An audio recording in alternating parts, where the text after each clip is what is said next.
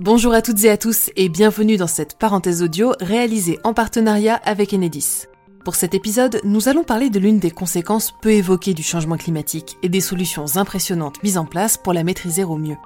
Pensez à vous abonner à Fil de Science pour rester au plus près de l'actualité, avec un retour sur les 5 news principales de la semaine tous les vendredis à 18h30 et des décryptages comme la capsule audio Covipod dédiée à l'actualité du coronavirus un jeudi sur deux à la même heure.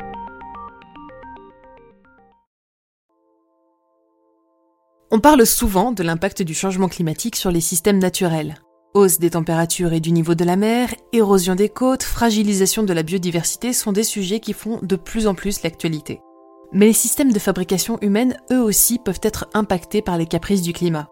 En témoigne la coupure de courant qui a plongé le Texas dans le noir et dans le froid en février dernier, suite au déplacement d'un vortex polaire jusqu'à la frontière sud des États-Unis.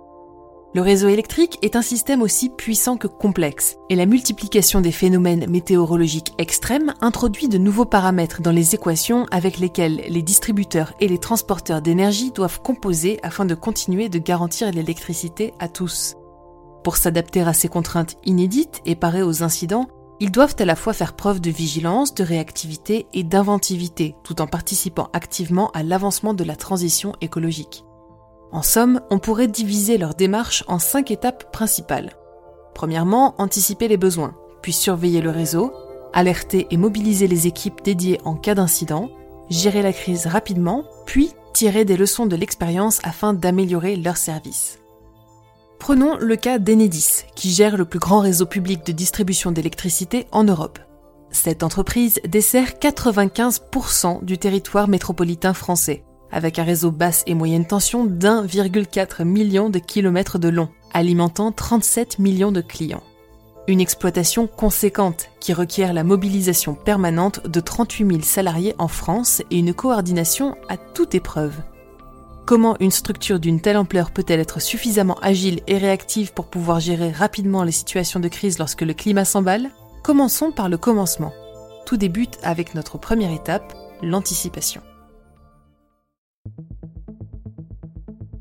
Certaines crises sont plus faciles à prédire que d'autres, et dans le cas du climat, les études scientifiques sont formelles.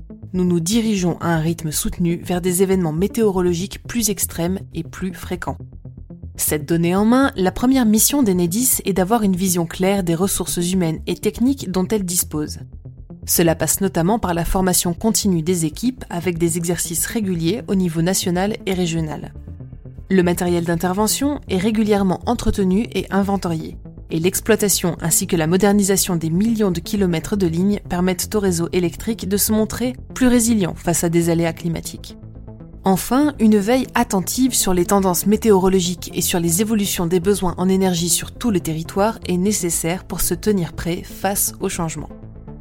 Apprendre à gérer une crise, c'est ensuite savoir identifier ces signes avant-coureurs qui permettent de la repérer au plus tôt. La neige, la grêle, les inondations, les orages, le vent et les épisodes caniculaires ou de froid intense constituent autant de menaces à surveiller de près.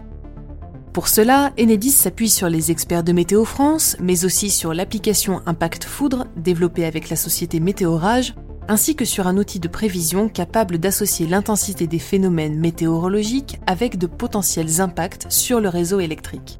Ce dernier mobilise des experts se relayant 7 jours sur 7 pour surveiller le ciel de France et les systèmes dépressionnaires au-dessus de l'océan Atlantique. En cas de dégradation des conditions météorologiques, un bulletin de vigilance ou d'alerte est envoyé aux directions régionales concernées afin que celles-ci puissent prémobiliser leurs équipes. Différents scénarios vont alors se jouer en fonction de la gravité de l'événement attendu ou de l'incident qui se produit. Le lancement d'alerte met en marche tout un dispositif bien rodé, permettant d'agir au plus vite sans mobiliser des ressources superflues. Des systèmes de détection des pannes moyenne tension localisent la coupure de courant et transmettent l'information aux agences de conduite régionale ou ACR des secteurs concernés, et l'on entre alors dans le stade de l'intervention. Ces agences régionales sont les tours de contrôle du réseau de distribution d'électricité.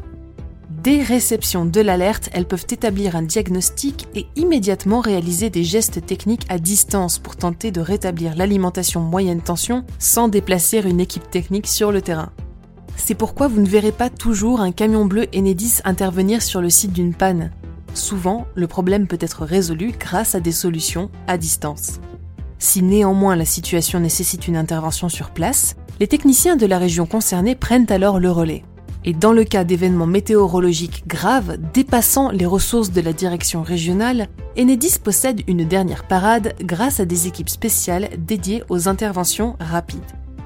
Après les tempêtes de 1999, dont ceux qui les ont vécues se souviendront bien, l'entreprise a en effet créé la FIR, la Force d'intervention rapide de l'électricité, qui rassemble plus de 2600 techniciens déployables partout en France.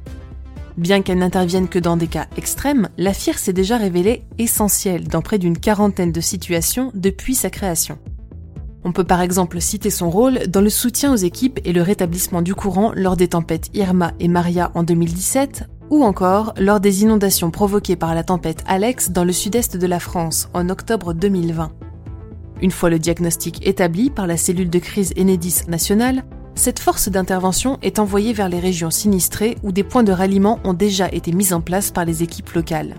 Des bases logistiques, dispersées stratégiquement sur tout le territoire, tiennent à disposition du matériel conditionné sous forme de kit livrable en quelques heures. Des milliers de groupes électrogènes sont également disponibles pour rétablir le courant durant le temps des réparations.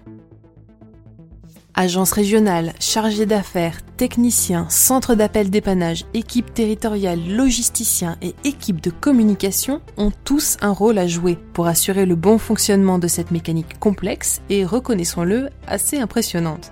Et les résultats sont là, avec des interventions et un rétablissement du courant toujours plus rapides. Une fois l'intervention terminée, vient le temps du bilan, l'occasion de pointer du doigt ce qui peut être amélioré et de développer de nouvelles solutions pour anticiper les besoins. Chaque année, 4 milliards d'euros sont investis par Enedis pour développer le réseau public de distribution d'électricité, dont 1 milliard est destiné à le renforcer, l'améliorer et le moderniser pour le rendre plus adaptable et plus robuste. Côté innovation, la FIR n'est qu'un exemple des solutions mises en place pour accroître la qualité des services.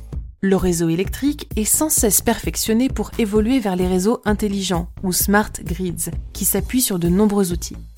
Des capteurs connectés, baptisés Dino, sont par exemple capables de signaler une inondation dans un poste de distribution avant que celle-ci ne cause des dommages. Les compteurs communicants sont quant à eux des alliés hors pair pour les équipes techniques d'Enedis, permettant de repérer d'éventuels dysfonctionnements sur le réseau basse tension. Les drones ont également récemment fait leur entrée et sont utilisés pour survoler les sites sinistrés difficiles d'accès et repérer plus facilement les endroits où intervenir en priorité. Enfin, le développement de solutions plus respectueuses de l'environnement reste crucial pour l'entreprise car, au final, la meilleure solution pour ne pas avoir à subir les conséquences du changement climatique, c'est encore de lutter contre le changement climatique lui-même. Merci d'avoir suivi cette pastille audio, nous espérons que vous y aurez découvert quelque chose. Pour vous abonner à Fil de Science et à nos autres podcasts, rendez-vous sur Spotify, Deezer, Apple Podcasts et bien d'autres plateformes de diffusion. N'hésitez pas à partager vos réactions avec le hashtag Futurapod et à nous laisser un commentaire sur vos apps audio préférés. Merci à Enedis, avec qui cet épisode a été réalisé, pour ses explications. Retrouvez toutes leurs informations sur le site www.enedis.fr.